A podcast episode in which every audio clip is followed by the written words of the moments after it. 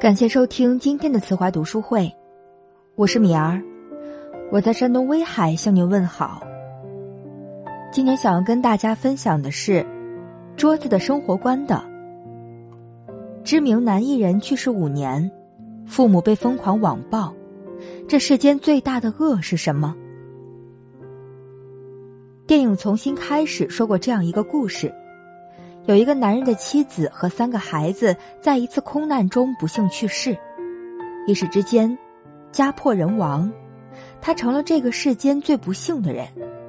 可是，他并没有表现的太过于悲伤，而是像往常一样的正常生活，正常的结交朋友，甚至还迷上了玩游戏，去酒吧聚会，到处游玩。甚至，他还筹划着给家里装修新的厨房。研究各自颜色的瓷片。妻子和孩子都去世了，你怎么能不悲伤呢？人们都觉得这个男子冷漠至极，忍不住在他的背后议论，甚至有人看不惯，故意刺激他。你妻儿都死了，怎么能活得那么开心？但是他都不予回答，只是回避而已。后来，他的岳父岳母也被影响。不理解女婿的行为，关系变得疏远。有一天，男子和岳父母因为一件事情聚到了一起，再次提到女儿。男子解释说：“我怎么会不伤心？每天一回家，我就感觉他们还在那里。你们需要照片才能记住他的样子，可是我脑海中的那些影像，比你们身上带的那一些照片还要清晰。”他们无所不在，可是我不能和他们说话，不能沟通，太痛苦，太孤独。于是我只能假装快乐，借由游戏和聚会去逃避和麻痹自己。知道我为什么想装修厨房吗？因为在出事前，我和他就一直在讨论怎么装修厨房。可惜他再也看不到了。我想。我装修出来这么多种样式，他总会喜欢其中一种吧。听完女婿的解释之后，岳父泪流满面，岳母哭到不能自已。原来，他不是不悲伤，而是那一种悲伤会迅速榨干他的全部，他只能选择回避。原来，他不是太薄情，而是一直都没有走出来，每天都能看到亡妻和孩子。原来，能够哭、能够诉说出来的痛苦都不是最深的，最深的痛苦都在你看不见的地方。那些指责他不够伤心的，其实根本不知道他的内心伤痛到了何种地步。那些逼一个刚刚失去至亲的人不能过得快乐，必须按照他们的方式去表达悲伤的行为，是我见过最坏、最愚蠢的行为。说完这个故事，我们再说说乔任梁妈妈被网暴这件事儿。二零一六年九月，乔任梁因为长期失眠被网暴，还有抑郁症的困扰，以非常惋惜的方式离开了我们，全网一片哀痛。而乔任梁的父母更为悲伤，他的妈妈一度沉浸在痛苦中，甚至自责没有保护好孩子。那是他们唯一的孩子。每一年，他都会写一段话给儿子，比如他之前在微博上写道：“回顾我们短暂的二十八年，是我没有照顾好你，你是我永远的骄傲。明天是你离开的第四年，妈妈没有一天不再想你，即使大风大雨，妈妈也会如约而至。感情真挚，字字泣血。”尤其是那一句“是妈妈没有照顾好你”，让人瞬间泪崩。乔任梁是一九八七年十月十五日出生，去世的时候离他下一次的生日只有一个月。他的爸爸是一名远洋轮船的船长，妈妈是一个家庭主妇。他从小和妈妈的关系非常好，他叫妈妈萍姐，因为他觉得喊妈妈有距离感，喊萍姐。感觉妈妈还比较年轻，和自己的距离也一下子拉近了。他每次打电话给妈妈的时候，不管在什么场合，都会在电话里面亲妈妈一口，而且时长必须超过三秒，让妈妈感受到他的爱。他是一个孝顺的儿子，曾经说自己最大的幸福，就是陪爸爸妈妈一起吃一顿饭，一家人好好生活在一起。可是，就是这么一个懂事、优秀、活生生的人，一下子天人永隔，他们说什么都接受不了。用了很长的时间，他们才从丧子之痛的悲伤中慢慢恢复过来。其实，生活对于他们来说已经没有太多激情和冲劲。但是，乔任梁之前的粉丝一直在关注他们，想知道他们的近况，所以他们就在抖音上拍自己做菜的视频，发到网上。而且更重要的是，他们想要把乔任梁生前的品牌延伸下去，继续做起来。完成儿子生前的愿望，这是他们的精神寄托。然而，当他们把自己快乐积极的一面展示到网上的时候，却遭遇了漫天的恶意。当乔妈妈把自己做鸡蛋的视频发到网上的时候，有人评论说：“你不想儿子吗？每天那么开心。”当乔妈妈做了一顿满意的料理，自己开心的吃下去的时候，有人评论说。你还吃得下？你儿子都死了。还有人说乔妈妈笑起来很丑，甚至上升到了人身攻击，说她这样让人害怕。然后另外一个人在下面回复说：“所以他儿子没了。”这并不是极个别人的评论，而是一大堆，甚至在这些恶评下面，都是几千几百的点赞。由于这些攻击太多。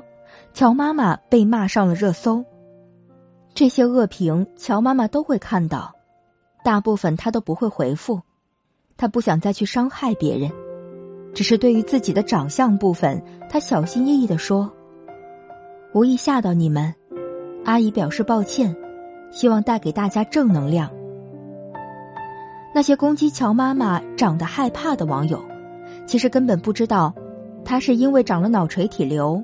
所以才会导致大眼睛和长脸。我们可以试着想象一下，假如你是一个中年女人，你失去了唯一的孩子，你刚刚才努力从阴影中走出来，可是当你快要开心一点的时候，有人对你评论说：“你儿子都死了，这么开心。”这个时候，你会是怎么样的心情？试想一下，这样的人究竟有多恶毒？而且这并不是一句两句、一天两天，而是三年五年漫天的攻击。想想在这些年中，乔妈妈要遭受多大的恶意，她要承受多少？我们普通人，即便是看一眼都觉得浑身难受，而她这些年面对这么多恶意，又是怎么熬过来的？鬼算什么？这世间的人心比鬼可怕多了。我见过这世间最大的恶，莫过于拿孩子的死再去攻击一个刚刚失去孩子的母亲。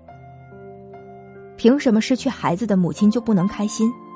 凭什么失去孩子的家庭就只能一辈子活在痛苦之中？凭什么乔任梁的父母就必须活在阴影之下？做任何事情都要提醒他死了儿子，除了他自己，没有人有资格去提醒他应该快乐或者悲伤。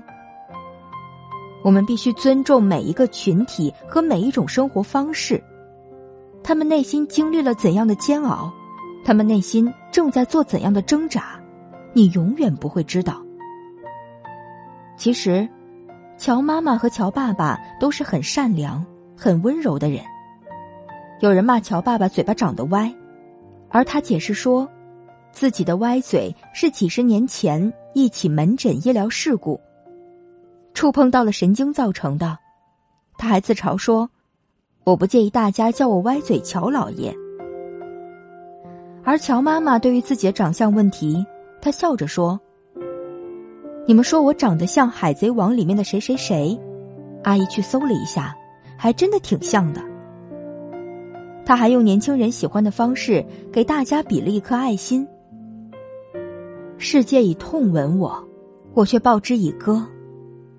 这么善良温暖的夫妻，那些喷子们怎么忍心去骂他们？有句话说的很好，人性最大的恶，就是只肯用自己的尺子去衡量别人。看到不喜欢的就要攻击，就要谩骂。可是你根本不知道，你的攻击和谩骂会对别人造成什么样的伤害。后来，乔任梁父母被网暴这个事情发生后，面对网友们的质疑，他们回复说，自己之所以拍这么多快乐的视频，就是想要给更多失独家庭做个好榜样，鼓励他们走出来。这句话。真的戳到了我。什么叫失独家庭？就是失去唯一独生子女的家庭。他们是世界上最悲痛、最伤心的人。痛失唯一的孩子，独在人间，生不如死，所到之处皆为焦土，所爱之人皆成过往。花花世界对他们来说，不过是一个巨大的坟场。就像魏则西去世之后。魏则西的妈妈埋头于做家务，希望借此能摆脱丧子之痛。扫地、擦桌子、给家具除尘，但是每每一擦到书柜，他的眼泪就不自觉的哗哗直流。因为书柜里整整齐齐摆着魏则西的各类专业书籍和他的日记。就像江歌的妈妈，面对采访，她哭着说。请不要把我从悲痛中拉出来，因为这是我唯一能够支撑活下去的信念。当江歌去世之后，他也埋葬了自己的一部分。中国十五岁至三十岁的独生子女总人数约有一点九亿人，这一年龄段的年死亡率为百分之四，因此，每年约产生七点六万个失独家庭。现在中国的失独家庭至少已超过三百万。每一个年轻生命陨落的背后，都有一个支离破碎的家庭。那些年迈的父母面对孩子已亡，自己疾病缠身，又是一番怎样的心情？作者宋文婷曾经接触过很多失独家庭的故事。他说，在跟这个群体接触的过程中，他们大都跟我说过同一句话。我活得太久了，每天以泪洗面、夜夜失眠的日子，他们过得太久也太辛苦。那为什么还一直在坚持呢？因为孩子还有一些心愿没有实现，一些心愿未了。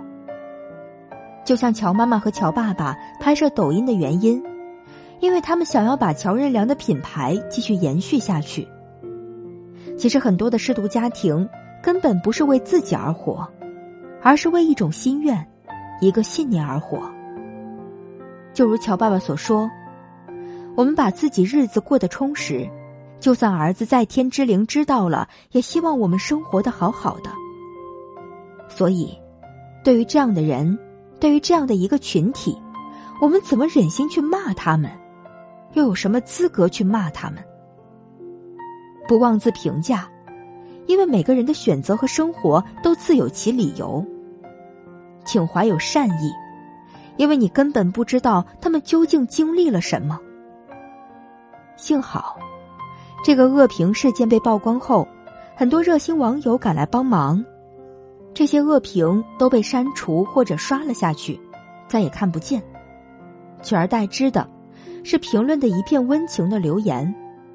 有人夸乔爸爸，他回复说。终于被夸了，很开心。有人提醒阿姨要开心，他忍不住连忙道谢。